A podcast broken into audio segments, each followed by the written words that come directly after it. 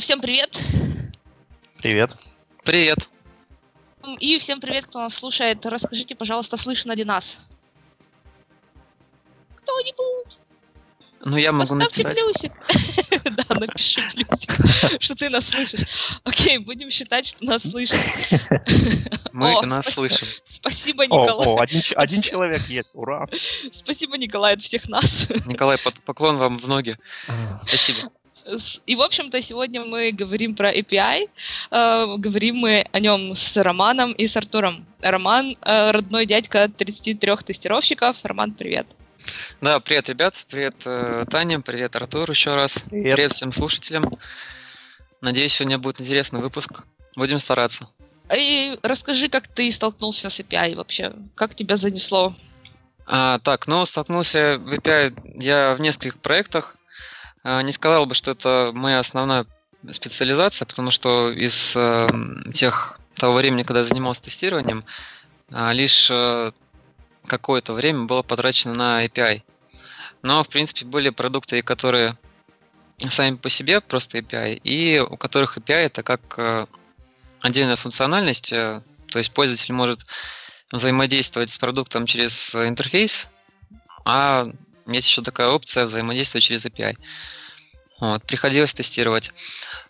А, Хотелось бы обсудить э, разные темы, связанные с ручным тестированием API, с автоматизацией, какие здесь перспективы открываются для тестировщика.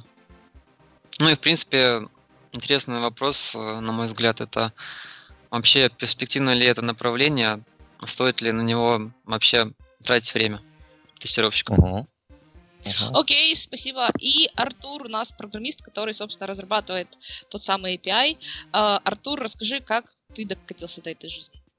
А, Ну, всем привет. Э, Значит, первый раз я столкнулся вот именно с, э, как бы, с концепцией, да, вот с архитектурой API а, или API, как будет угодно, а, где-то года три назад. Ну, начнем с того, что, в принципе, я как бы считаю себя веб-разработчиком. То есть я считаю себя full stack разработчиком, то есть я могу разрабатывать и э, серверную часть, вот в частности API, и клиентскую часть. Э, Вот. И первый раз вот такое жесткое разделение э, я ощутил где-то года три назад. Э, Там на одном э, проекте, э, с который был ну, у зарубежных, то есть у английских э, заказчиков из Великобритании, они как раз выполняли миграцию вот такого монолитного веб-проекта на MVC. Они выполняли вот декомпозицию, они разбили вот этот полностью вот все свое приложение на две части. Вот.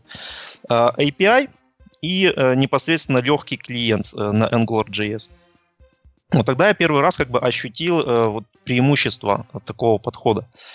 А, потому что, ну вот, наверняка, да, вот многим известен такой подход в программировании, как separation of concerns, да, что вот чем больше у нас э, будет управляемых частей в системе, да, тем она больше будет э, как бы масштабируема там и так далее, и так далее, и тому подобное. То есть ее легче будет настраивать производительность. э, То есть, в общем-то, очень много преимуществ такого архитектуры есть. А, Поэтому и плюс ко всему, помимо вот непосредственно веб-клиентов, мы можем писать и мобильные клиенты, и какие-то там еще там дополнительные клиенты, Ну, вот как мы сейчас делаем в той компании, где я сейчас работаю, в MCSoft. Вот. э, Ну, вот такая вкра- вкратце вот э, моя история. Э, Сейчас я непосредственно занимаюсь, продолжаю заниматься веб-разработкой на AngularJS, и где-то процентов э, 60-70 времени у меня уходит на разработку чисто веб-API. Э, Ну, как-то так. Спасибо. Э, Спасибо большое. Эм, ну и те, кто меня еще не знают, я тоже э, занимаюсь тестированием, и сейчас э, в том числе и тестированием API. Эм, и как уже написал наш анонсописатель Макс, я сижу не в кофешопе, а напротив него. Так что не, не верьте всему, что вы читаете на радио Кей, особенно в анонсах. Давайте обсудим, какие вообще API бывают. То есть все знают про REST API, наверное. Чего еще мы можем... А, про SOAP еще можем рассказать. Про что Мгм. еще мы можем рассказать? А, ну на самом деле, как мне кажется, API это очень старое понятие. По крайней мере, есть еще и Windows API, есть э, различные API, и только в последние годы стали говорить о API как э, вот, веб-сервисы, с которыми которые взаимодействуют между собой. А раньше, вот когда я учился в университете, например, у нас э, чаще было там Windows API. То есть, если программист хочет написать э, приложение под Windows, он должен использовать какие-то э, вызовы системные, uh-huh. виндовые. Uh-huh. Вот, по крайней мере, я первый раз столкнулся с API вот в этом смысле. Uh, да, все верно. Э, ну, опять же, я не считаю себя ни в коем случае экспертом э, в этом вопросе. То есть я как бы просто разработчик и, может быть, даже в чем-то вот хороший самоучка учитывая то, что технологии постоянно меняются. А, вот, э, ты абсолютно прав. Э, идея API, она не новая. Э, вот, но в контексте, вот когда сейчас вот, в 2017 году люди говорят о том, что они разрабатывают какие-то API там, или интегрируют какие-то API, uh-huh. в 95% случаев они имеют в виду именно веб-API, из этих 95% 80, ну, то есть 80-20, да, вот принцип Паретта, 80 подразумевают RESTful API. Угу. То есть а, это как потому что, такой... да, это вот такая, как бы сейчас такой пошел, э, ну, мода, может быть, э, в разработке. Вот все, все вот строят приложения вот по таким. Технологии, э, при котором они реализуют, ну, немножечко назад вернемся. Значит, API, mm-hmm. ну вот RESTful это не какая-то технология. То есть это не, не вот язык программирования, то есть как C++, да, это не фреймворк, там, ASP.NET, там, или какой-нибудь там Ruby on Rails. Э, это архитектурный шаблон. То есть вот REST это архитектурный шаблон, то есть это просто э, договоренность, да, вот по которой вот э, мы, мы сказали, что окей, в REST мы э, коммуницируем, э, клиент коммуницирует с сервером по протоколу HTTP. У него есть определенный набор методов. Э, есть там э, get, post, put, delete, patch, и там, ну, всего порядка там около 30 э, глаголов, да? Глаголов, да. Понятно, мы не используем, мы используем там, дай бог, чтобы 5 мы использовали в, вот, в, при построении, все остальное как бы отпадает. Но это, опять же, мы про REST сейчас говорим. А ага. расскажите вообще, зачем это надо? Ну, у нас есть клиент, у нас есть сервис, а зачем нам ага. еще API? Ну, нафига, нафига он нам. Вот, то есть мы берем напрямую коммуницируем угу. клиент с сервером. Зачем нам API? А, это ко мне вопрос? Ну, ну расскажи, начни ты, а потом Рома расскажет. Хорошо, давай, значит, я расскажу. А, ну, опять же, а, для, для чего, да, вот для чего нужно API? Вот как Рома сказал, вот он первый раз столкнулся с Windows э, API. Э, то есть, что это подразумевало под собой? То есть, вот нам нужно выполнить какое-то действие э, на Windows, там, например, там, я не знаю, открыть окно. А, как мы это можем сделать? То есть есть каталог функций, которые предоставляет вот операционная система. То есть в данном случае операционная система для нас это черный ящик. То есть мы не знаем, как она работает, но мы знаем, что есть э, набор функций, э, которые нам доступны.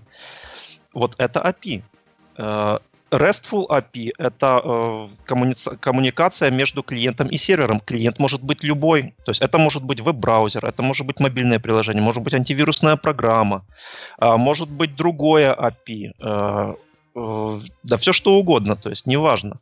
Э, есть стандартный протокол взаимодействия. И есть э, сервер, который тоже может быть э, на любой платформе, там на Linux, там, я не знаю, там на Винде, там IIS, э, да что, все что угодно, там сами можем написать этот сервер. Может быть какое-то хранилище данных. Факт тот, что у нас есть информация или функция, которая нас интересует. Есть запрос, построенный по определенным правилам, и есть ответ, который тоже соответствует определенным правилам. Э, вот это как раз и подразумевает, да, вот под собой концепцию интерфейса универсального, то есть application programming interface.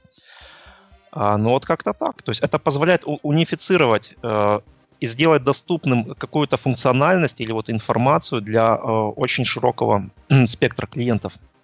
Вот для этого, я думаю. Поэтому это удобно. Ну да, это я соглашусь с Артуром. А вот API, на мой взгляд, это раньше, раньше понималось как э, какие-то общеиспользуемые компоненты, которые любой разработчик может задействовать в своем коде и не переписывать, и не запитать велосипед еще раз.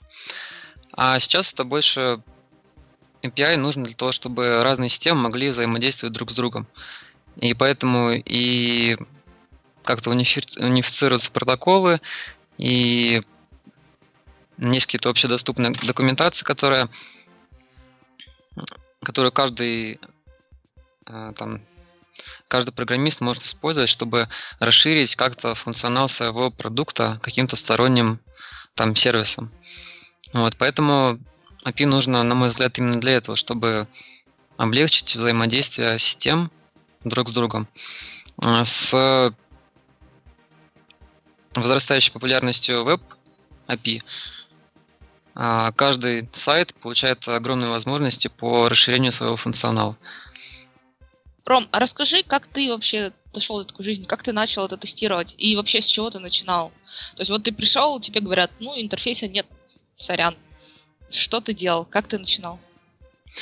Ну, тут, э, в принципе, да, я тоже могу сказать, что самоучка, потому что я тогда не знал о каких-то книгах, каких-то особенных подходах к тестированию API, э, не знал каких-то особенных инструментов в тестировании.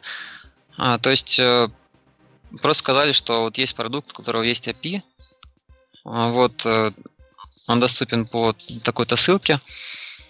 Вот, и для начала мы использовали просто Gmeter, чтобы послать обычные HTTP-запросы а, к этому серверу. А потом уже потихоньку начал осознавать, что в принципе отличия есть, конечно, от тестирования продукта с интерфейсом, но техники тестирования очень похожи.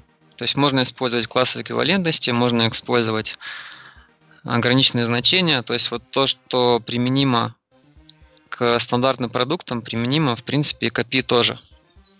А расскажи, как, какие классы эквивалентности, какие граничные значения, что именно ты там выделяешь? Ну, тоже вот когда вызываешь э, какие-то модули через API, э, тоже там задаешь параметры, там ID проекта, сколько пользователей должно быть в этом проекте. То есть это все параметры, которые могут изменяться. А, то есть вот то же самое, что ты через свою формочку в интерфейсе делаешь. А, то же самое ты можешь э, посылать через э, HTTP запросы. А, такая же ну, такая же вариация параметров. Это про граничные значения. Про класс эквивалентности тоже. А, то есть есть какой-то функционал, который доступен через API, и есть диапазон какое-то значение, и в принципе в этом диапазоне есть э, классы там позитивных значений, есть негативные значения. А, то есть, например, отрицательные айдишники редко используются. Если ты, например, хочешь э, получить из IP какой-то объект, с отрицательным айдишником, то, скорее всего, вернется ошибка. А, слушай, а вот мне еще интересно, ты сказал, что вы Джимитром посылали запросы. А э, расскажи, как это все происходило, потому что я никогда не использовала, если честно, Gmeter в таких целях. Он у меня всегда был какой-то только узконаправленный такой нагрузочный инструмент. Мне прям аж интересно. Ну, Gmeter э, на самом деле как нагрузочный инструмент используют чаще всего, но у него есть э, стандартный функционал по посылке HTTP запросов, по параметризации, по проверке э, респонсов на ваш запрос. Э, это, конечно, все не так удобно, красиво, быстро, как, скажем, через э, SOAP UI, который прям заточен под это, или Postman. Но, в принципе, через Gmeter можно делать э, примерно то же самое. Плюс еще есть возможность нагрузить ваш API при необходимости. Это делается довольно легко, потому что Gmeter заточен под э, перформанс-тестирование. Круто. А ты можешь немножечко поподробнее остановиться вот именно на перформанс-тестировании, потому что для меня, как для разработчика, это тоже очень актуально. Э, вот, э, ну, я просто тоже пытался настраивать Gmeter Э, я столкнулся с той проблемой, что вот когда я тестирую именно свой API, э, у меня раньше срабатывает, э, у меня раньше срабатывает вот а, DDoS блокировка. Uh-huh. И я не получаю вот реальных метрик. То есть ты как распараллеливаешь, то есть на несколько хостов. Вот можешь немножко рассказать, как ты это делаешь? Ну вот в плане настройки, конечно, не смогу тебе рассказать, вот э, ну, как на, обеспечить так, чтобы... В общем, в общем смысле я уже там документацию подчитаю. Да, про Gmeter, конечно. То есть ты сначала э, создаешь э, там thread-группу, так называемую, в нее добавляешь sample, который называется там HTTP request. И в этом HTTP request задаешь endpoint, то есть сервер, к которому нужно стучаться, задаешь параметры запроса, там можно как-то редактировать хедеры, можно редактировать тело сообщения. А, по умолчанию он вообще идет без всяких там ассершенов, то есть э, запрос не будет никак проверяться. То есть просто ты будешь видеть э, код HTTP ответа и по нему сможешь оценить результат. Но есть функционал э, листенеров, так называемых. Ты можешь добавить туда разные проверки. Можешь проверять э, HTTP статус, опять же, можешь проверять а, тело ответа, можешь проверять хедер. Ну, все как обычно, все как привычно. Ну, обычно эти проверки используются, когда идет э, какое-то функциональное тестирование API, а когда уже подается большая нагрузка, там для того, чтобы сам Gmeter тратил меньше э, времени на обработку этих респонсов, там уже рес... ассершены э, выключаются временно. И то есть ты создаешь этот блок, который посылает один запрос с какими-то параметрами, и ты можешь в этой thread группы менять число пользователей параллельных, можешь выставить не один, как по умолчанию, там, а 10, скажем. Можешь выставить время входа этих пользователей. Если хочешь, чтобы они стартовали одновременно, а задержку ставишь 0. И они все начинают э, посылать запросы одновременно. Если тебе интересно так, чтобы сначала вошло 5 пользователей, они потихоньку посылали запросы, потом постепенно подключались еще пользователи. Там тоже есть такой функционал. Но можно выставить э, время этой нагрузки, можно выставить там, бесконечно. То есть запустил, и пока не остановишь, нагрузка будет подаваться. Вот, и потом, э, после того, как тест выполнил, можно проанализировать результаты, э, почитать логи. То есть тут Gmeter довольно удобный инструмент с той точки зрения, что он поддерживает параметризацию, можно написать код на, на Groovy даже поддерживается, то есть он кастомизируется. И в принципе через Gmeter можно тест любой сложности организовать и запустить. Как нагрузочный, так и функциональный. Прикольно. Вот, но опять же повторюсь, Gmeter э, немножко сложнее пользоваться, на мой взгляд, чем продуктами, которые заточены под тестирование API, угу. как Postman, SoapUI. В принципе, в том же самом SoapUI там тоже есть э, возможность провести перформанс-тестирование. А SOAP UI это именно э, SOAP или там можно все, что хочешь проверять? Ну вот э, насчет названия, наверное, изначально не были рассчитаны на тестирование SOAP протокола, но сейчас от этого, от этого осталось только название, то есть они поддерживают и REST API, и SOAP протокол, и э, посылку сообщений через очереди они тоже поддерживают, через MQ, например. Угу. То есть это довольно-таки серьезный и большой продукт. У него есть версия, там платная версия, бесплатная версия. Вот, есть возможность э, даже заглушки какие-то запускать. Круто. Окей, давайте о грустном теперь. Что вы делаете, когда документации нету на API? Артур, что ты делаешь, когда у тебя нет документации? О, хороший вопрос. Смотри, э, сейчас э, какая ситуация вообще сложилась э, с API? Ну, мы начали с того, да, вот для чего создавался API, для того, чтобы там обеспечить взаимодействие машин с машинами, там разных клиентов, Э, с разными типами серверов там, и так далее и тому подобное. Да, вот вроде бы все красиво. Э, на самом деле э, очень большая проблема, потому что, во-первых, ну, то, что в написании API участвует человек, понятно, да, но и для того, чтобы настроить какую-то программу или там э, клиент э, для работы вот с этим конкретным API тоже требуется участие программиста. То есть э, и программист нужен, во-первых, для того, чтобы написать, да, вот закодировать какой-то код. Нужен для того, чтобы написать документацию. Нужен QA для того, чтобы все это проверить. То есть получается, что мы как бы ну, вот это API, которое сейчас есть, это вот что-то, что, по сути, вот не, не решает, да, вот своей э, философской задачи, вот, собственно, для чего оно создавалось. То есть очень мало на самом API, которые являются самодокументируемыми, э, чтобы... Э, ну, опять же, вот э, как тест, э, что, э, что с точки зрения тестировщика мы можем, э, то есть чего мы ждем от API? Вот мы начали проверять что-то. Как оно работает, мы не знаем. Для чего оно создано, ну, более-менее как бы представляем. А как понять, что? А, если тем более нету документации, ну, сейчас, к сожалению, никак. То есть сейчас вам нужен э, программист или, по крайней мере, человек, который э, отвечает за создание вот этого API, который расскажет, э, какие там допустимые э, диапазоны значений, вообще какие типы значений, какие могут быть сообщения об ошибках, и так далее и тому подобное. Вот тогда вы э, сможете начать э, тестировать, начать э, что-то проверять.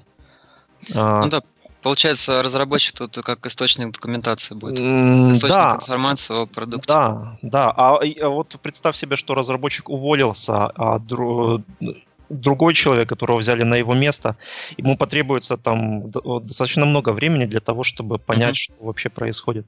В этом проблема. Э, что, э, но, но, опять же, то есть, ну, может быть, мы там потом будем говорить о будущем, куда, как мы развиваемся, как мы вообще развиваем вот тему API, э, и мы, ну, как бы еще более, может быть, подробно поговорим о том, что, ну, ладно, там, недостаток документации это одно.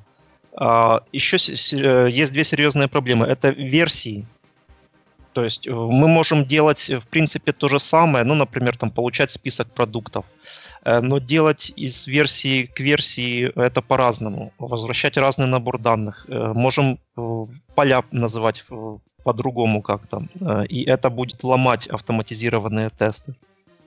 То есть как создать такое, такое API, которое бы само себя документировало, да, вот и поддерживало в адекватном состоянии. Вот это, ну, такая как бы интересная задача, и Э, это, мне кажется, очень бы сильно облегчило жизнь вот э, тестировщиков. А, Артур, а вот э, мне пришла в голову такая мысль. Э, по-моему, вот стандартный какой-то есть файлик э, для веб-сервисов, который описывает формат запросов, ну, хотя бы не формат, а какие функции он поддерживает. Хотя бы список. Э, угу, угу. Вот. Да, и вот да, к этому как раз э, подходим. И для API, наверное, тоже такое есть, для, для REST API. Э, да, есть. Э, то есть есть как бы такой определенный словарь, который может ну, быть автоматически сгенерирован на основе тех методов, которые вот используются для работы с клиентом. И и это хорошо, то есть это здорово. Это значит, что ты можешь э, автоматически сгенерировать этот файл, его загрузить, разобрать и на основании этого файла построить там тестовый план, ну тот, который ты используешь для себя. Угу. Это да, э, это мы можем сделать, но э, ну вот, опять же, когда я начинал работать с, с антивирусами, я хотел сделать э, именно э, RESTful API построить.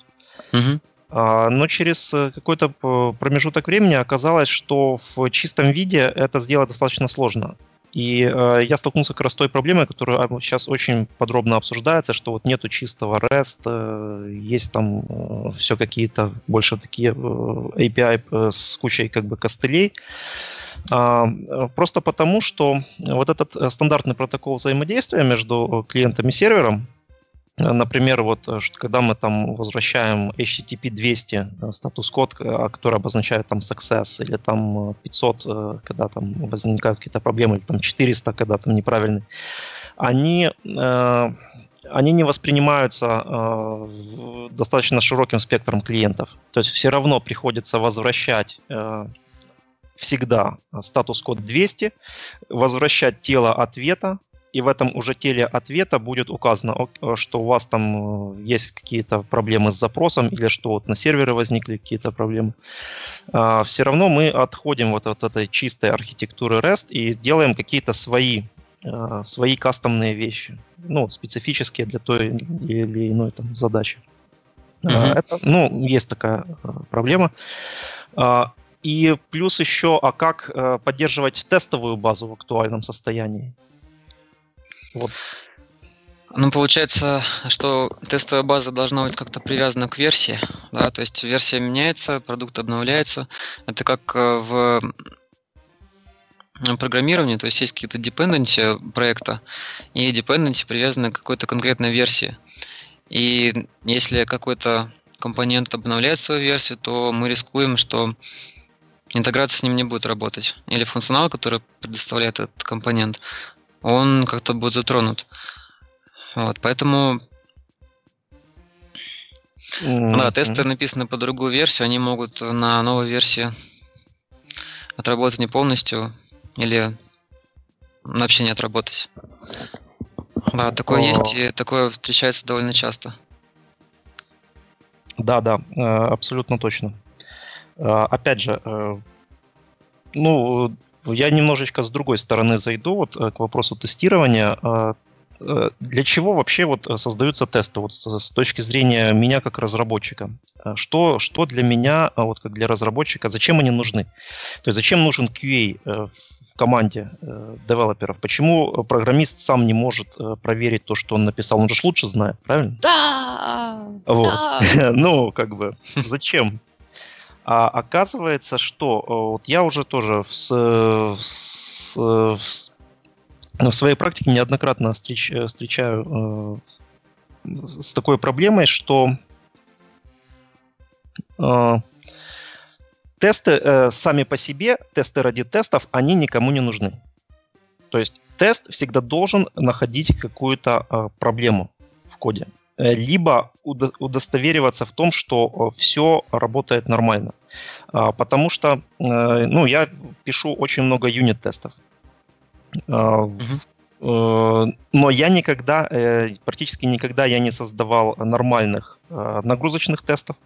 Практически никогда я сам лично не создавал нормальных интеграционных тестов. То есть для меня это такая для меня это черный ящик, то есть для меня это непонятная абсолютно сторона э, разработки программного обеспечения, в то же время очень важная, потому что хороший QA для меня это человек не просто скажет, Ок, смотри, вот у тебя тут, у тебя там API падает э, вот с таким-то кодом. То есть он должен э, подсказать мне по возможности, где мне искать ошибку, если я этого не знаю.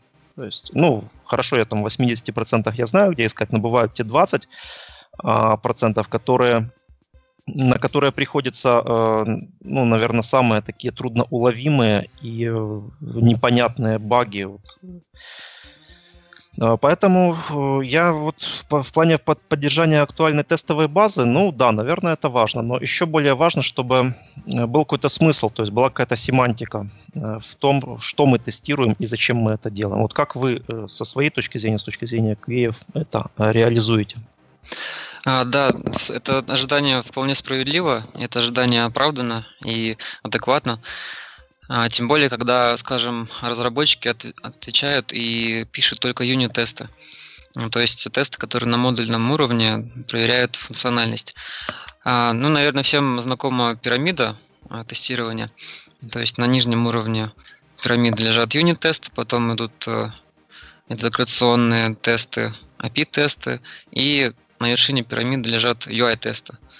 То есть э, и при этом подходе количество тестов уменьшается при движении к вершине этой пирамиды. То есть много юнит-тестов, немножко меньше интеграционных тестов и UI-тестов а по сравнению с другими тестами самое маленькое количество, а, потому что на них уходит э, больше всего ресурсов, времени, их э, поддерживать труднее всего, и по скорости не выполняются, как правило, медленнее, чем все остальные тесты. А, вот это как основная идея для организации а, тестирования. и ну, я склонен считать ее правильной. А дальше тут уже нужно принимать какой-то структурный подход к тестированию и с точки зрения покрытия. То есть у нас есть э, функция, которая выполняет наш API. А, мы должны как минимум покрыть все функции или хотя бы самые важные функции. Дальше мы для каждой функции применяем те же самые э, разбиения на класс эквивалентности, чтобы не проверять вообще все возможные операции и все, воз, все возможные параметры операций и все возможные значения этих параметров. То есть тут э, вступают в работу обычные навыки тест-дизайнера по применению э, техник тест-дизайна. А, но мы должны думать не только о функциональном тестировании, то есть о том, как API выполняет свои фичи, которые на него возложены. Но нужно не забывать о нагрузочном тестировании, потому что наш API может стать популярным, и, в принципе, это цель создания любого продукта, чтобы он стал популярным. И мы должны быть готовы к наплыву пользователей и клиентов. Uh-huh. Мы должны не забывать о э, тестировании безопасности, чтобы, например, э, клиентские данные и данные э, наших пользователей не стали доступными интернету. Мы должны не забывать даже о юзабилити тестировании, которое, казалось бы, к API применимо не так сильно, как э, к продуктам с интерфейсом. Но все равно, я считаю, даже документация, она э, тоже каким-то боком может отнестись к юзабилити. Потому что без хорошей документации э, клиентам будет очень сложно пользоваться вашим API. А, то есть, в принципе, при тестировании API, мне кажется, нужно выделить какие-то критерии качества, которые важны для этого продукта. И дальше уже продумывать тесты, чтобы проверить эти критерии качества. Приоритизировать тесты, если их окажется много. Говорить с заинтересованными лицами о том, а, какие тесты выполнить э, в данном релизе, какие тесты могут подождать до следующего релиза. То есть тут э, стандартная работа тестировщика по периодизации, по тест-дизайну, по тому же самому репортингу для заинтересованных лиц о том, как завершились тесты, какие интересные дефекты удалось найти. Ром, а расскажи, как у вас организовано тестирование? У вас есть какие-то выделенные тестировщики API, например, которые занимаются только этим тестированием? Э, у вас проходит это там, не знаю, в ручном режиме, то есть или как-то частично автоматизировано, например, через, э, не знаю, Postman или там Fiddler, или э, вы все это автоматизируете, полностью пишете код? Вообще, расскажи, как у вас все организовано, мне интересно. А, так, ну, в данный момент я занимаюсь нагрузочным тестированием API, и тесты у нас, естественно, все автоматизированы. А, у нас, э, ну, я знаю, что есть в команде люди, которые занимаются, в принципе, ручным тестированием, но у нас нет специализации, что там человек отвечает за тестирование API целиком. А, то есть это как э, дополнительный такой навык, который должен быть у каждого человека в нашей команде. Но это связано с тем, что у нас не только API есть, у нас есть и интерфейс. А у продуктов, у которых только API, ну, получается, тут э, больше и серьезнее требования к навыкам именно в этом виде тестирования. А Потому какие тут... требования основные к тестировщику, который тестирует API? То есть это должно быть э, я не знаю, что это должно быть, какой человек должен быть, чтобы он мог тестировать API? А, ну, мне кажется, он должен быть знаком с сетевыми технологиями, то есть с уровнем, тут модель открытых систем построения, там физический уровень, транспортный уровень приложений. А, он должен а, владеть инструментами, которые необходимы для тестирования API. Это и Postman, ну или один из них Postman, SOAP тот же самый Gmeter, он должен э, уметь э, использовать прокси в тестировании, то есть чтобы иметь возможность посмотреть вот вообще все пакеты, которые присылаются между клиентом и сервером. Хорошо бы также иметь навык автоматизации, а, как знание какого-то скриптового языка. Вот, например, для SOAP UI там используется Groovy. И с помощью Groovy можно писать сложные какие-то проверки. Можно реализовать какой-то тест, который отличается от стандартного. Или какой-то там интересный тест, который там вынимает параметры из response а, потом как-то использует в следующих запросах. Э, э, важно уметь наполнять тестовыми данными продукт. И здесь может пригодиться как Postman, где можно записать запросы, так и SOAP-UI, и Gmeter, чтобы наполнить. А, то есть э, я считаю, что знание хотя бы какого-то скриптового языка программирования, она пригодится тестировщику API. Ну, вот. это исключительно для того, чтобы автоматизировать, то есть для того, чтобы упростить себе жизнь, вот как тестировщика-автоматизатора, правильно? Да, в принципе, без этого можно жить, то есть можно те же самые запросы выполнять и вручную, и тестовыми данными наполнять другим способом. Но через API, мне кажется, это API это идеальный прецедент на наполнение с помощью какой-то автоматизации. Потому mm-hmm. что API создан для того, что для удобства взаимодействия с системами, и API, а, если не идеально, то очень хорошо подходит под автоматизацию. А вот э, такой вопрос. Смотри, а зачем вообще автоматизировать тестирование API? А, ну, вот, э, смотри, вот у нас есть API. Э, его написали mm-hmm. один раз, э, ну, там, передали, написали там документацию, все, то есть вы начинаете его проверять. Проверили один раз. Интерфейс API из, от версии к версии меняться не может. Ну, в смысле, от версии к версии может, но в, тече, в рамках одной версии изменяться не может, правильно?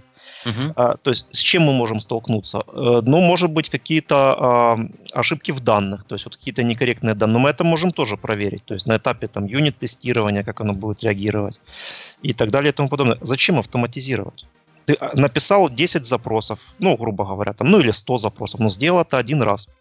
Загрузил в Postman, в коллекцию, а, нажал кнопку, оно тебе раз э, просчитало э, вы, э, ну там, э, допустим, программист там что-то дописал, э, проверил на интеграцию, ну именно на интеграцию, ошибки интеграции. Ты опять эту коллекцию запустил. И все, то есть не нужно никаких, если мы тестируем API, мне кажется, не надо никаких вот именно скриптовых языков, то есть каких-то вот таких сложных фреймворков. Это ведь HTTP протокол ты написал там определенный э, список запросов с определенными параметрами, которые проверяют там определенные функции. Ты знаешь, какие ответы ожидать, э, если система работает правильно. И все. А зачем? Ну, Папа, на самом деле, то, ждите, да, то, есть те, то, что ты говоришь, что есть автоматизация, мне кажется, выполнение коллекции. То есть те, те автотесты, Артур, которые у нас сейчас пишутся на API, они, их можно не делать? А, ну, а, смотри. Я могу пойти домой. Я к чему? Я к чему? Вот, э, ну, для... Э, хорошо. Э, ну, может быть, я как бы человек, я не сведущий в тестировании практически, то есть я темный в этом деле. Что вы тогда называете ручным тестированием API? Вот если это вот то, что я сказал, это автоматизация, то вот что тогда ручное? Ну, я считаю, что это автоматизация, потому что ты нажимаешь на кнопочку, и ты не должен идти и выполнять каждый запрос, который у тебя есть в коллекции с определенными uh-huh. параметрами. Ты просто нажимаешь кнопку, у тебя выполняются все эти запросы, которые у тебя есть, и тебе показывается результат. То uh-huh. есть это, на мой взгляд, э, уже автоматизированное тестирование. То есть ты не должен выполнять каждый этот запрос м. вручную, не должен сам валидировать э, там глазами response. Угу. Это все выполняет за тебя Postman, который запускает коллекцию и выдает тебе отчет. Угу. Вот. Ну, вот еще я могу, да, привести пример. Вот когда э, э просто мы с Артуром работаем на том проекте. Я обещала об этом не говорить, но я про ну, проговорила. поздно уже все. да. Э, и, в общем-то, там был э, старый наш API, да, с которым с которого мы уходим. И вот тот самый момент, когда я собирала данные со старого, так как мы приняли эм, решили, что это наш бейслайн, что это наша точка отсчета, и он якобы уже вот сколько десятков лет работает правильно, значит, там все хорошо, и это можно считать э, эквивал... э, нашим э, нашей ну, Образец, да? точкой, да, да. О, спасибо большое, нашим образцом. Эталон. Да, эталон. Вот, о боже, я так тебя люблю, Рома. Э, так вот, когда я собирала данные для, с этого нашего эталона, вот это было ручное тестирование, потому что я вручную отправляла какой-то файлик, потом смотрела, какой запрос отправился, какой запрос получился, и все это я делала своими собственными вот этими вот ручками и смотрела вот этими вот собственными глазками. А если бы мне не пришлось это делать, то есть так как сейчас пишутся эм, наши автотесты, да, то есть я программно запускаю, э, программно подаю запрос какой-то, также, точно так же у меня программа сама смотрит, э, что мне вернулось, сравнивает полученный результат, то есть я участвую в этом только о том, э, что я нажала кнопку одну и все. Вот это как бы мы считаем автоматизацией, а вот то, что я делала раньше, это мы считаем ручным тестированием, потому что ну, все делалось ручками и да, использовались инструменты специальные, но в основном-то все подавалось э, руками и потом обрабатывалось тоже вручную, то есть сравнивалось как-то. Ну вот э, без ручного тестирования, в принципе, а, если говорить о том, вот, как э, отличается ручное от, авто, от автоматизированного, в моем понятии, а, в ручном тестировании мы именно там делаем тест-дизайн, мы э, придумываем комбинации параметров, которые нужно проверять. Мы используем разные техники, а, те же самые классы эквивалентности. То есть мы проверяем, вот у нас есть э, какая-то функция API, мы ее проверяем досконально. А в автотестах потом мы можем включить не все наши тесты, мы можем включить какую-то часть из них. Но то, что нам то, что мы раньше делали это руками, мы знакомы с респонсами, мы знакомы с тем, как продукт ведет себя в разных ситуациях, мы знакомы с тем, как э, наполнять его тестовыми данными. А, то есть э, на этапе ручного тестирования мы, в принципе, формируем какие-то требования к автоматизации. И ручное тестирование помогает нам узнать продукт лучше и помогает нам подготовить адекватно набор автотестов и какой-то какую-то процедуру по наполнению тестовыми данными, необходимыми для этих автотестов. А, поэтому, мне кажется, это важный этап, и без него будет, будет сложнее автоматизировать наши тесты для API. И, в принципе, я вот понимаю, а, о чем Артур говорит, что если продукт не меняется, а, то, в принципе, и ну, тестировать его а, повторно нужно, нужно не полностью. А, и если у нас есть набор какой-то каких-то регрессионных тестов для этого API, идеальным вариантом будет запустить этот набор, посмотреть, что он выполняется или нет. Потом, если обнаружены какие-то проблемы, то уже копать дальше. А, потому что даже если продукт не меняется, то, возможно, меняется какой-то компонент, с которым он взаимодействует. И даже если в нашем продукте не поменялось ни строчки кода, все равно функциональность может э, пострадать от этих э, внешних взаимодействий. А, хорошо, э, спасибо. А, Еще такой вопрос, может быть, с точки зрения девелопера-девелопера, да? А, а вот что для вас является хорошей документацией? Ну, потому что у API, э, как ты уже сказал в самом начале, что могут быть, в принципе, два типа, э, принципиально два типа клиентов. А, то есть это внутренние и внешние. Э, внешние это когда мы там публицируем наши API и любой человек э, на Земле может, э, ну, любая там программа может получить к нему доступ. Вторые закрыты, они как бы для э, внутреннего использования, вот в частности я как раз такие разрабатываю. То есть моими клиентами являются, ну, там, 2-3, максимум 4 разработчика. И все. А, как ну, Тут, конечно... в случае балансировать документацию? Вот, твое мнение. Ну, тогда, конечно, если API внутренняя, то тут требования к документации, мне кажется, не такие серьезные, не такие простые, потому что вы, в принципе, на одной странице вы представляете, для чего этот продукт, вы представляете, из каких э, модулей он состоит. Вам легче взаимодействовать друг с другом, потому что при случае можно просто подойти и спросить. Можно обсудить по телефону. А если вы делаете внешний API, то, конечно, ну, документация к нему должна быть намного подробнее. Она должна быть, возможно, даже не на техническом уровне, а немножко на общ, общепонятном уровне, а, чтобы человек э, с разными навыками программирования мог э, как-то его использовать. И нужно помнить о том, что э, человек может не знать о внутренней, внутреннем устройстве вашего продукта. А, он может вообще видеть продукт как черный ящик, э, которому он должен кинуть на вход какой-то запрос и ожидать, что он что-то получит в ответ. Тут, конечно, документация должна быть по максимуму понятной, детальной, с примерами. Вот, по крайней мере, если бы я был пользователем API, мне бы намного легче было пользоваться именно такой документацией а не какой-то сгенерированный автоматически там на основе э, того, какие запросы может выполнять система. Артур, у нас хорошая документация по API? Ну, у нас хорошая, э, может быть, э, ну, опять же, есть, есть всегда есть куда расти. Вот для меня лично, вот раз уж я занялся, да, вот темой API, первый вопрос был, э, как это организовать. Ну вот выбрать архитектуру. Окей, мы выбрали там RESTful API. А второй тот же вопрос, как донести это до э, клиентов.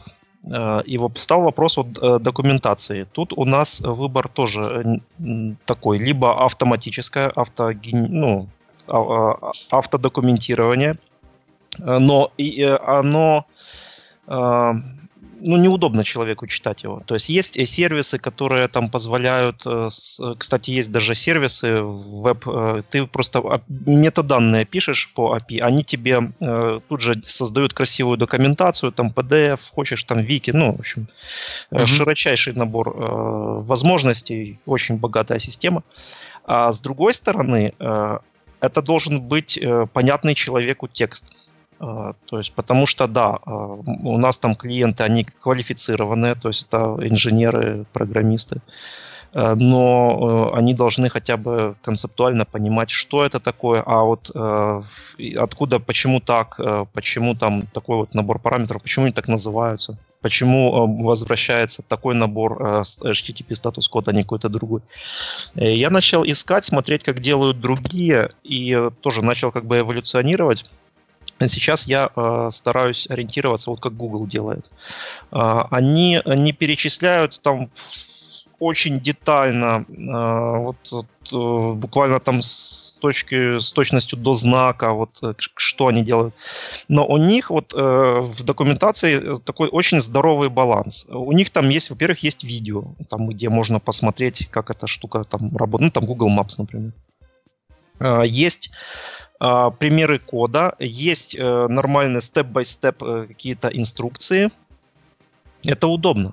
Э, и в плюс такой документации то, что ее не надо переписывать. При каждой новой версии ее не надо переписывать заново.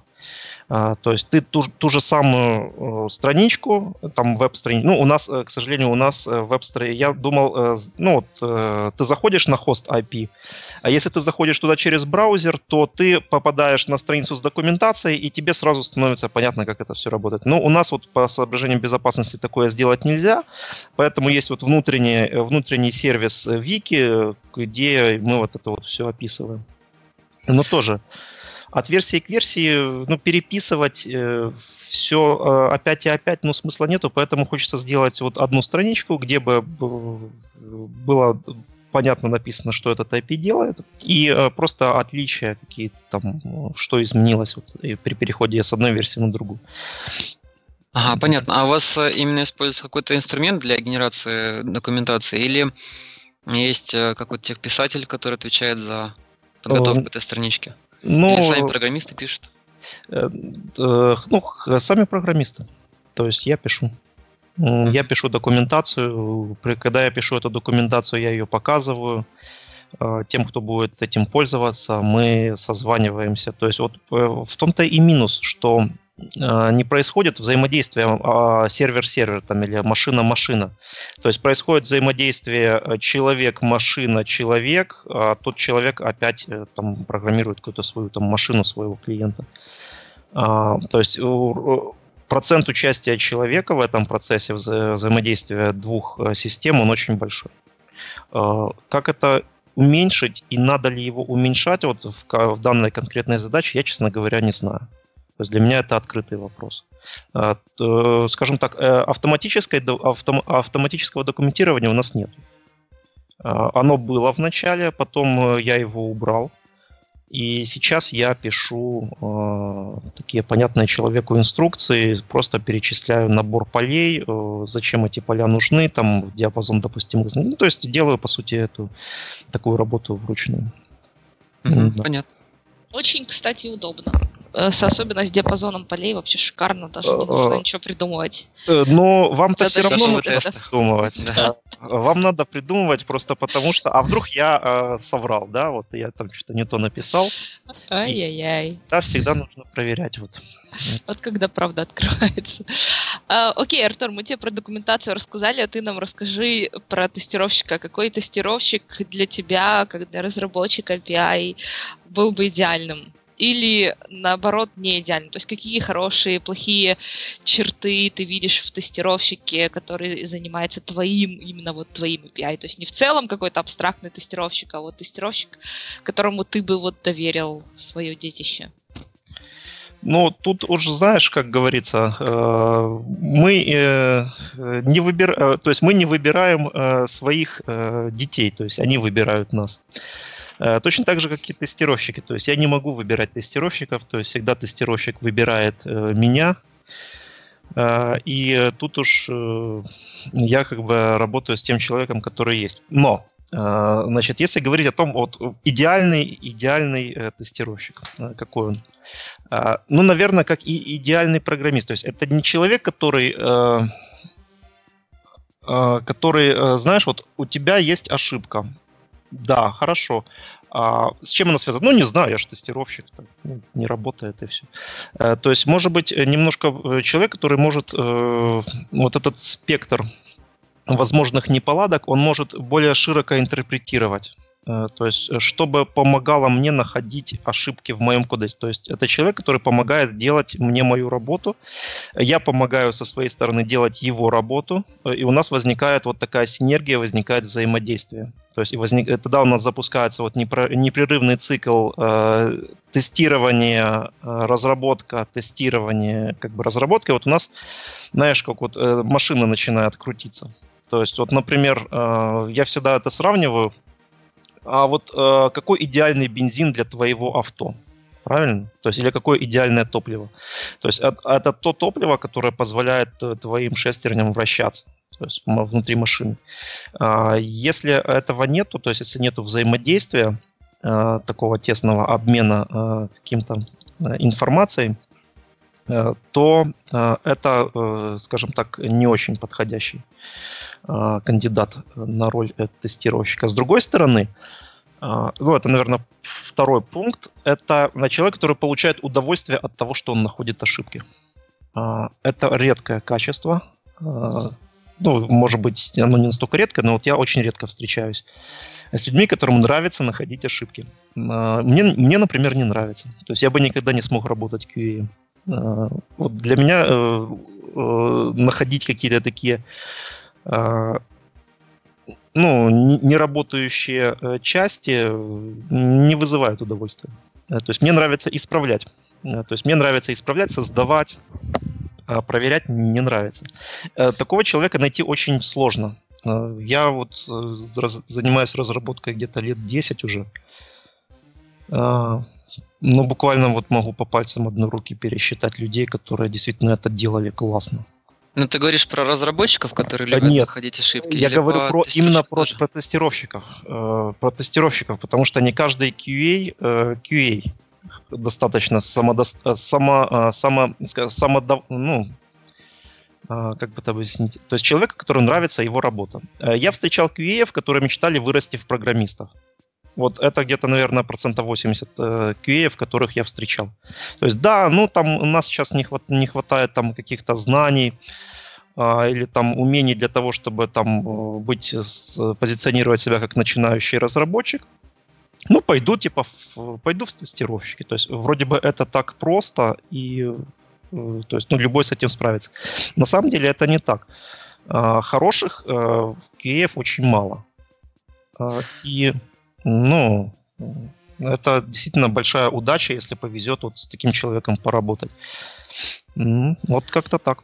Ну, про это действительно я замечал, что многие приходят в профессию тестировщика как э, что-то промежуточное. Мгм. Они, они воспринимают это как временный этап, э, но остаются многие там на несколько лет, на 10 лет, а потом уже не хотят никуда уходить.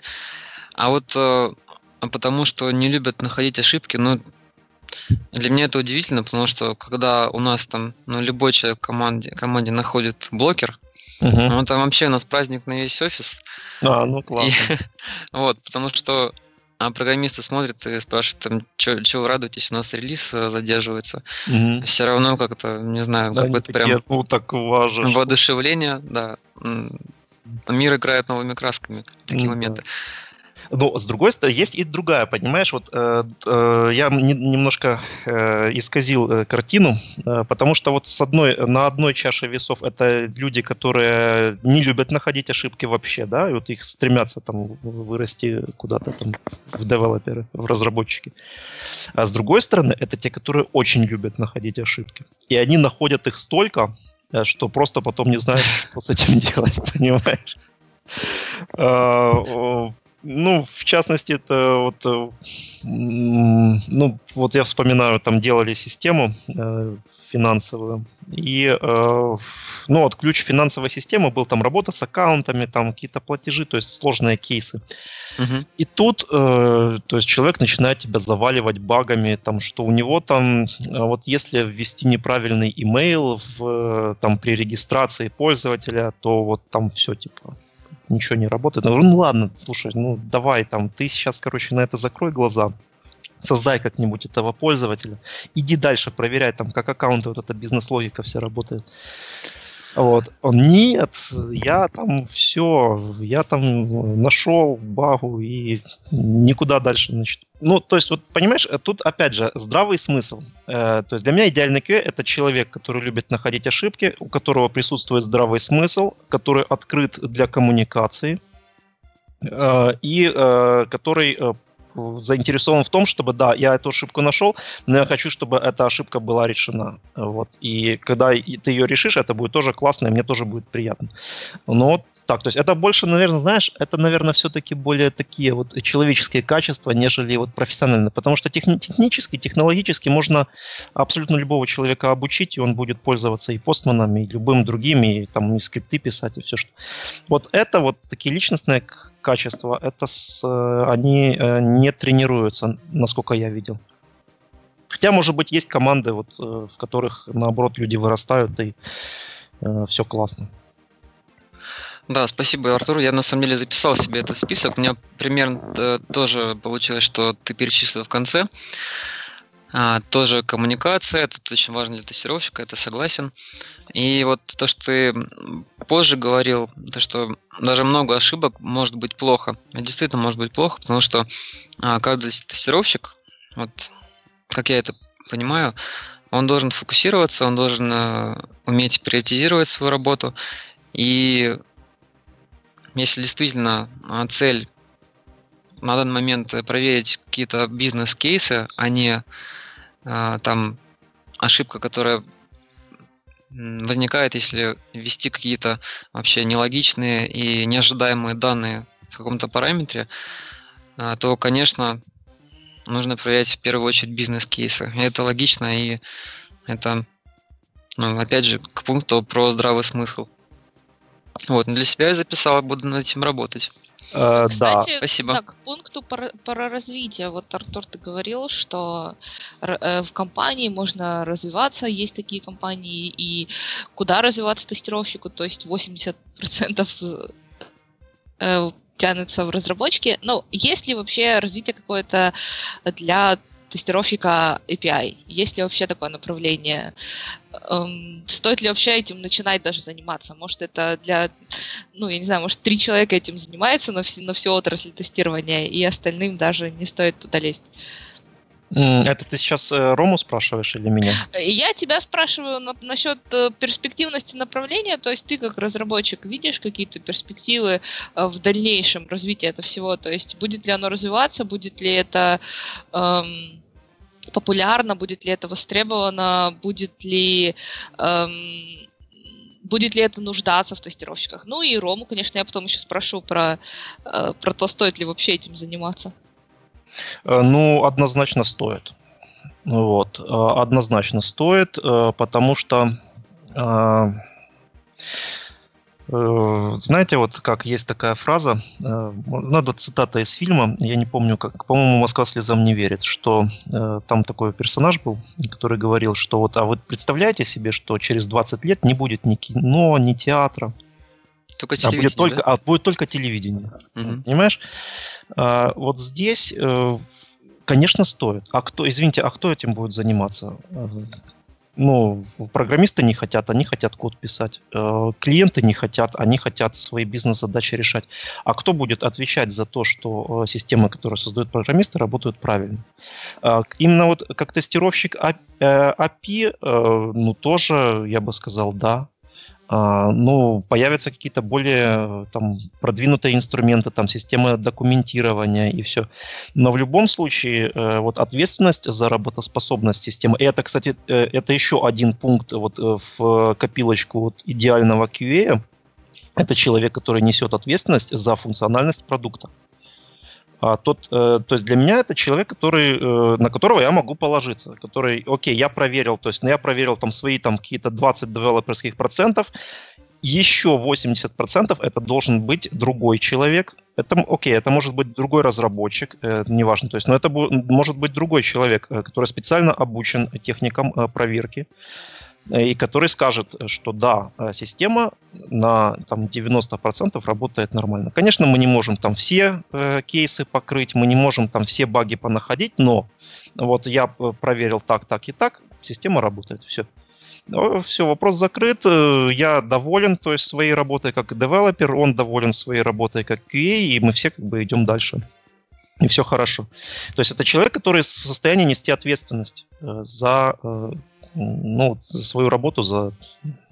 Ну, мы все как бы несем ответственность, но QA, как по мне, они больше все-таки отвечают за продукт и за его качество, чем э, девелоперы в чем-то. Понятно, что девелоперы делают, но вот ответственность такую несут, несете вы, ребята. Так что, э, конечно, стоит. А кто же это будет делать, если не вы? Э, Ром, я его после эфира побью, ты не переживай. Не, на самом деле, на самом деле, я понимаю, что Артур говорит, то, что, но я больше склонен считать, что мы все отвечаем за качество. То есть тестировщик отвечает там, да, он выполняет свои тесты, он делает э, правильные тесты, он правильно предоставляет информацию о качестве. А, но, как Артур тоже сказал, что программист же делает продукт, то есть это все коллективная работа. И Ну да. мы должны чувствовать, что мы все отвечаем за это, и там тестировщик э, должен понимать, что он находит какой-то дефект, а, но этот дефект угрожает... э, То, что он нашел дефект, это не является его единственной работой. Он должен правильно преподнести этот дефект, он должен правильно его проверить. Он должен проверить, что после исправления дефекта не возникла еще куча дефектов. То есть он должен действительно воспринимать продукт как э, продукт своего своей работы тоже, а не только то, что ну, вот программисты написали, я нашел дефекты, они исправили, все, продукт э, попал в продакшн. Должна быть наша коллективная ответственность. Вот А, такого. да, вопрос в том, вот в проценте. в проценте QE на проекте. Ну вот, например, возьмем там команда 5 человек. Вот сколько из них взять разработчиков, сколько из них взять тестировщиков? Ну, я могу сказать эмпирически, сколько обычно. Ну, угу. обычно на ну, тестировщиков раза в 3-4 меньше, чем разработчиков. А с тем, что я сталкивался. Иногда даже меньше, иногда один э, тестировщик на 20 разработчиков. Да, Такое нас тоже мало, случалось. Нас, нас надо беречь, нас мало. Да, да. Э, Рома, расскажи про, про тестировщиков API. Э, Есть такие у нас какие-то, какое-то будущее? Может, уже все умрет скоро? И вообще есть ли смысл заниматься чисто вот тестированием API и все? И, ну вот есть же, да, тестировщики, которые занимаются только нагрузкой, или тестировщики, которые занимаются только безопасностью. Может, может ли быть такое, что у нас есть тестировщики, которые занимаются только API, все? Вот да, конечно, может API. быть. А тут, э, на самом деле, тенденция такая, что число API растет, и растет довольно быстро. А, я смотрю по докладам на конференции, вот, скажем, SQL Days, зарубежные конференции, количество докладов тоже увеличивается заметно. Вот если посмотреть там лет пять назад, то про API вообще не было докладов. А в последнее время был э, ну, вот на последней конференции или на предпоследней в Минске. А, там было два или три доклада уже про API, и разные инструменты, и автоматизация. И люди именно разрабатывают API. И вообще а, необходимость э, в обучении и изучении этого навыка, она не просто диктуется тем, что вот есть API, вдруг там я с этим когда-нибудь столкнусь. Мне кажется, просто API, скажем так, заполнят в ближайшее время, и если не половина продуктов будет API, то довольно много.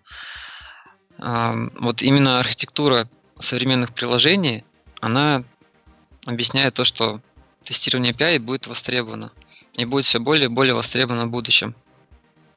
Потому что сейчас же есть уже и интернет вещей, то есть скоро все вещи будут подключены к интернету, как нам обещают. Будут использовать какие-то IP а, по интернету. То есть это естественная тенденция, и тестировщик, который заинтересован в том, чтобы не потеряться, а, чтобы иметь, быть востребованным в будущем, ему, конечно, нужно обратить на это внимание, на тестирование API. Окей, okay. Э, если у нас есть начинающие тестировщики, которые, ну вот они про API честно, услышали только из нашего подкаста. Что бы ты посоветовал им почитать, посмотреть, эм, поспрашивать, может быть, у разработчиков? Я не знаю, с чего начать вообще, вот как, как взяться? То есть я знаю, что есть API, и, и, и что дальше? Что, что мне делать? А ну, если на проекте, в котором работает тестировщик, нету API, но ему интересно это изучить, а то, например, можно использовать какой-нибудь открытый API. Вот у Яндекса есть API, у нескольких продуктов, у Google Maps есть API, у Headhunter есть API, у ВКонтакте есть API, Facebook, наверное, тоже. А, то есть куча API, которые можно использовать ну, даже если в вашем проекте его нет. А, есть э, книжка, правда, на английском, которую я тоже могу посоветовать и написать в чат хотя бы название. Это Алан Ричардсон, он описывает а, тестирование API на примере открытого API тоже. Он описывает Postman, он описывает э, Curl утилиту, он описывает э, использование различных прокси, для того, чтобы захватывать респонсы и реквесты. А, с этого можно начать. Э, опять же, можно послушать э, доклады с SQL Days, которых э, по теме API набралось, ну, я думаю, около 10 уже точно. И уровень этих докладов, он такой для начинающих дает какую-то вводную информацию по теме и также содержит материалы, какие-то примеры, а, примеры технологий, которые можно изучить, примеры инструментов. То есть это все будет полезно, на мой взгляд. Окей, спасибо большое. Э, я думаю, что мы на сегодня обсудили все, или у нас уже еще есть что сказать? Я думаю, все. По крайней мере, очень интересно было услышать мнение Романа. Вот я для себя очень много нового почерпнул. Аналогично, Поэтому... спасибо. Поэтому Спасибо, мы здесь. uh, окей, тогда мы с нашей темой закончим и перейдем к нашим постоянным рубрикам. Uh, в первую рубрику, uh, которая у нас называется «Плач Ярославна», и куда мы обычно заносим всю грусть-печаль. В общем-то, грусть-печали ни у кого не оказалось, кроме меня. И моя грусть-печаль связана с тем, что у меня обновился Android на Samsung до 7 Обновился он такие уже пару недель как, может даже больше – но грусть у меня в клавиатуре. И я, когда теперь что-то печатаю, я все время вспоминаю этот анекдот. Или, может, я теперь думаю, что это быль, просто ее откуда-то взяли, когда э, в кафе висит объявление, типа э, вкусное кофе 50 рублей, э, э, потом экспресса 100 рублей и вкусный кофе 150. И, в общем, надо смотреть на то, как мучаются все эти хипстеры, заказывая, ну, то есть заказать ли правильно или, или по дешевке. И, в общем-то... Или экспресса. Или экспресса, да, или вкусный, или вкусное кофе.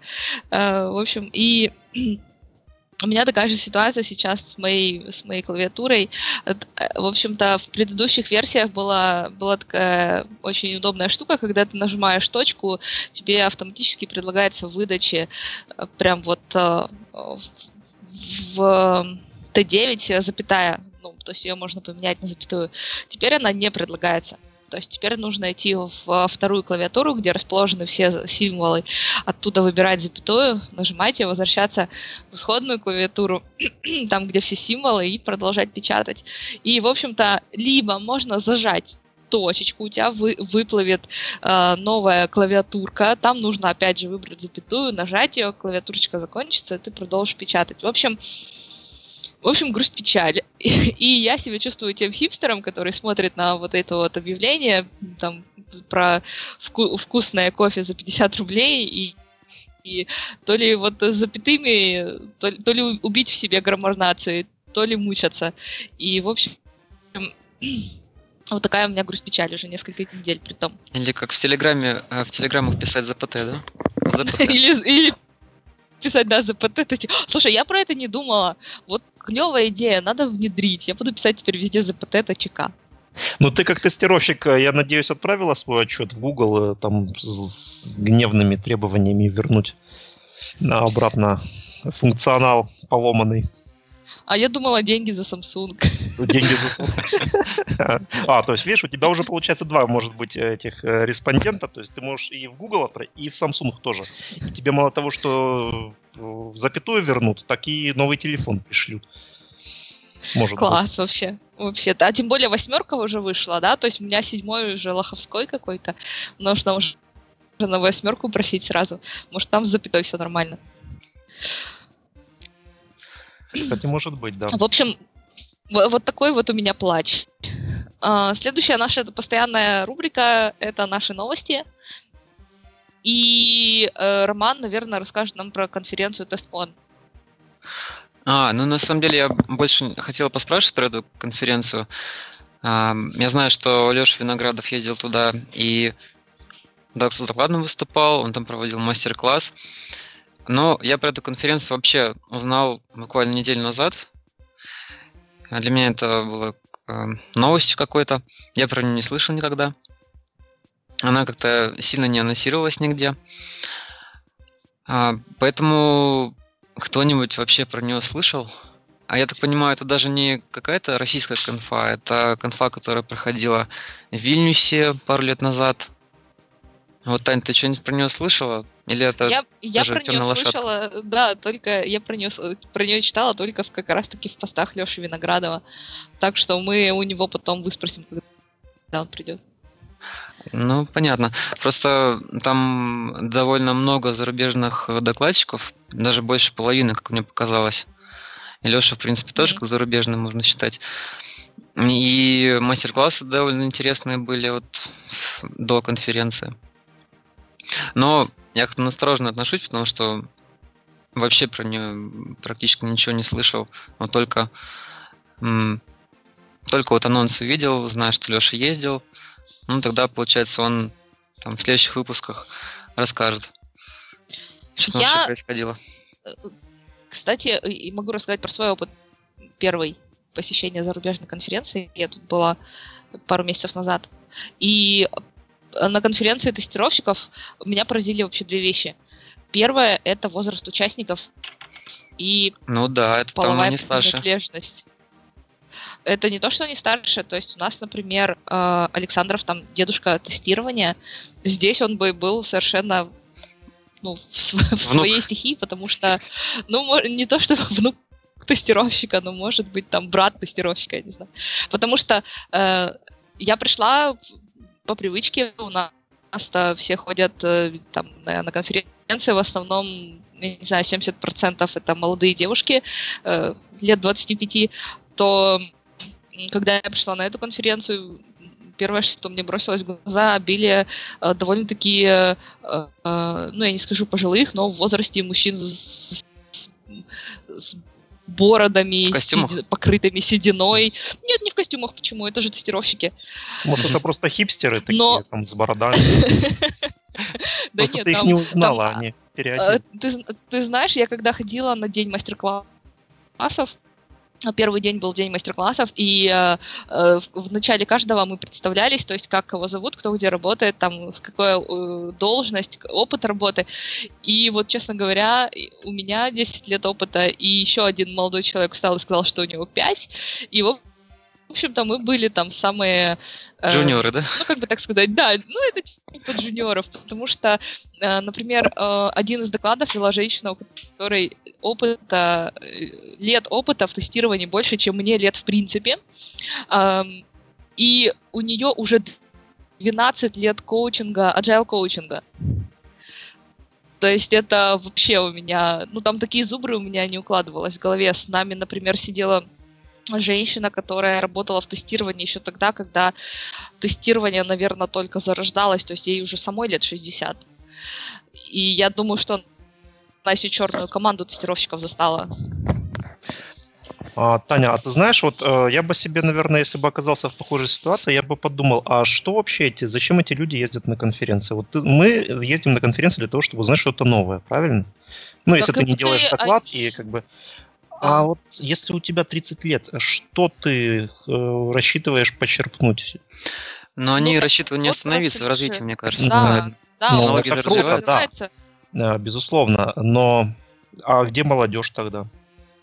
Вот мне тоже было интересно, потому что было очень-очень мало молодежи, в основном вот такие были люди в возрасте, и, ну, я не знаю, сколько молодежи, может быть, процентов было 10-15 э, Мгм. от, от всех. А участие платное было? Да, конечно, да. Ну участие. вот, ну, видимо, молодежь еще пока не может позволить себе. не заработала на конференции. Э, Ну, не знаю, возможно. И вторая вещь, которая меня тоже очень сильно поразила, это э, практически все доклады были мотивационными. То есть, вот если ты хочешь что-то узнать, какой, про какой-то инструмент, про какой-то отдельный вид тестирования, ты идешь на день мастер-классов. Вот там тебе конкретно рассказывают, показывают, как чем пользоваться, как пользоваться какими-то техниками, как их применять, какие задавать вопросы. В докладах таких тем не было вообще. Доклады были на тему, там, например, э, как развиваться, как мотивировать себя. Там выступала женщина, э, которая э, очень, очень сильно полная, при этом нетрадиционной ориентации. и Она рассказывала, через какие трудности она проис- э, проходила и как она мотивировала себя на достижение каких-то целей. И вот она как бы рассказывала, что раз у нее получилось, то у вас у всех тоже получится. И, в общем-то, а, основной поток докладов был вот в таком стиле. То есть, да, даже э, доклад про автоматизацию, он был примерно вот в таком же русле, то есть э, не, не какие фреймворки использовать, какой язык лучше, хуже, какие там я не знаю, часы лучше для программирования утренние и вечерние. Именно тоже был такой мотив, мотивашки-мотивашки доклад о том, что давайте, вот нам нужен э, потому что и потому что, нам нужна автоматизация, давайте делать, у нас все получится, мы молодцы. И вот в таком ключе. И мне это как бы... Вот это, вот это была вторая вещь, которая меня очень удивила. А, Таня, как называлась? А, это была конференция, которую проводило Министерство Ministry of Testing, если ты знаешь. Да, конечно. Быть. Да, вот эти ребята, а, это они вообще штатовские, достаточно знаменитые ребята, и вот это была их первая конференция в Европе, они сейчас выходят на европейский рынок, и вот э, первая конференция у них в Европе была в Амстердаме как раз. Uh-huh. Сейчас, я насколько знаю, они вроде собираются в Германию осенью, но эм, туда я точно не поеду. Э, но вот они к нам приехали. Да, мне было очень интересно на них пойти, потому что я их очень давно читаю. У них очень классные материалы, мне очень нравится подача и вообще все. Эм, и вот они, когда они э, объявили, что они к нам приедут, я записалась прямо, наверное, на третий день после объявления. А ты знаешь, мне вот кажется, что сейчас индустрия вот э, конференций, она идет бок о бок с, вот, с индустрией э, развлечений, вот, потому что э, сейчас конференции, вот как ты сама сказала, да, э, очень много всяких мотивашек. То есть, и, э, то есть ты идешь, по сути, вот записываясь на конференцию, ты э, покупаешь билет на концерт. Э, где тебя будут развлекать. Э, и, ну, ты получишь какой-то там минимальный набор там технических навыков, но в основном цель э, вот подобных конференций, она как раз состоит в том, чтобы тебя зажечь. То есть, если ты, допустим, начал как-то немножечко сгасать, то чтобы опять вот этот огонь внутри тебя разжечь, и ты пришла с этой конференции заряженная, ты сказал, так, ну все, а теперь сейчас сяду читать там документацию по новому фреймворку, и вообще там сейчас всех буду э, разрывать на работе, там все сейчас баги э, понахожу, и все, заавто, все заавтоматизирую, да. А, ну, так, так и есть. Ну, единственное, меня вот удивила действительно аудитория, почему такая. Э, ну, может быть, просто, может, просто не раскручено, или там маркетинг не так э, организован был, то есть не, не ту целевую аудиторию выбрали, хотя интересно. Ну, на самом деле, насчет возраста, мне кажется, это логично, потому что у нас э, профессия, можно сказать, молодая, тестировщики, и у нас какой-то разрыв поколений случился вот из-за 90-х, там, когда не до тестирования было, не до разработки. А за рубежом, вот я смотрю тоже, там на всякие там Star East. Э, э, а там приезжают люди ну, в возрасте, там больше 30 ну, лет, так точно в среднем. То есть они уже угу. э, у них преемственность поколений, там, они тестируют уже там 50 лет. А у нас вот случился такой разрыв. Ну, это я для себя так объясняю, вот, почему у нас тестировщики такие молодые в основном. А, и тут, понимаешь, вот э, в свете этого хочется вернуться обратно вот к вопросу, а есть ли вообще будущее? Да? Может быть, мы не тем занимаемся, может быть, надо куда-то в другую э, сторону идти. То есть, может быть, э, тестированием там, и разработкой занимаются там мастодонты, знаешь, там за 50, там, за 60 и 70 лет. А молодые люди занимаются чем-то другим, более интересным, а мы сидим и как бы догоняем, да, вот поезд, который от нас безвозвратно уходит. Вот не было у тебя такого ощущения? А, да нет, у меня не было. У меня, наоборот, ощущение, что вот как раз у нас э, ну, в России востребованы именно молодые. И когда приходит тестировщик, ну, мне тоже приходилось там смотреть э, резюме, решать, там подходит кандидат или нет. То есть ты уже держишь в уме возраст команды. Если средний возраст там около 30 лет, обычно даже меньше, и приходит человек там за 40, ты уже думаешь, как человек вольется в коллектив, там, стоит ли вообще его ну, даже собеседовать. То есть это уже накладывает какие-то дополнительные ну, ожидания от кандидатов и дополнительные какие-то опасения. Вот. И, ну, не знаю, мне кажется, а, то, что у нас в основном молодежь, это какая-то даже дополнительная ответственность, что у нас там а, больше времени, больше энергии, чтобы продвинуть э, профессию вперед и придумать что-то свое и в общем Воз... сделать следующий шаг возможно. Э, в развитии нашей профессии. Возможно. Давайте э, пойдем дальше и обсудим наши остальные новости. Я постаралась выбрать только те, которые относятся непосредственно к тестированию. И первый из них э, про один из э, зоомагазинов онлайновых в США, который открыл более 100 тысяч э, банковских карт своих покупателей. И при том, когда эта уязвимость обнаружилась, в магазин написали о ней, и магазин это проигнорировал. Потом об этой уязвимости написали еще раз. Магазин ее проигнорировал еще раз. Третий раз тоже проигнорировал, после чего э, факт уязвимости, конечно, разгласили, и сервер после этого был отключен, но по факту прошло 6 месяцев. 6 месяцев, в течение которых ситуация не изменилась, то от, э, банковские карты, э, адреса, почтовые адреса, все это хранилось в открытом доступе, и каким-то образом э, CVV поле, его не было предусмотрено, но оно каким-то образом все равно попало в, uh-huh. в базу, то есть некоторые поля этот код все-таки содержали. И, ну, это, конечно, это ужасно, я даже не знаю, как это прокомментировать, если ну, честно. Ну да, просто у нас в России как-то в последнее время наметилась такая тенденция очень заботливо и старательно относиться к каким-то персональным данным. То есть все чаще там появляются статьи, что вот э, какая-то компания там разгласила приватные данные, ну, брешь безопасности. А в западном мире, мне кажется, вообще это супер э, супер такая приоритетная задача, и там люди еще больше этому внимания уделяют. Вот, и да, следят там, за приватностью. И заботятся очень, о приватности. Очень большие, очень большие штрафы грозят этому магазину, э, а потому что там нарушено прямо буквально несколько стандартов, в том числе и стандарт безопасности данных в индустрии платежных карт. Э, и правила, по которому вот эти CVV, CVC номера должны храниться только в зашифрованном виде. И, uh-huh. короче, там очень много всего, то есть магазин, я не знаю, что будет с этим магазином, потому что это обычный магазин зоотоваров, и потянет ли он вообще такие огромные штрафы. Ну да, я читал эту новость, это, кажется, он в штате Техас именно популярен. Но даже не знаю, я, я бы не позавидовал ему. Но, а с другой стороны, то, что он 6 месяцев игнорировал вообще всю информацию mm-hmm. об уязвимости, ну, возможно, действительно не посчитали нужным. То есть сами виноваты. В принципе, им указывали на проблему. Так что, да, это, ну, не жалко, это, по крайней мере, их. Это очень странно. Это очень странно. Эм, следующая новость у нас про большой китайский фаервол.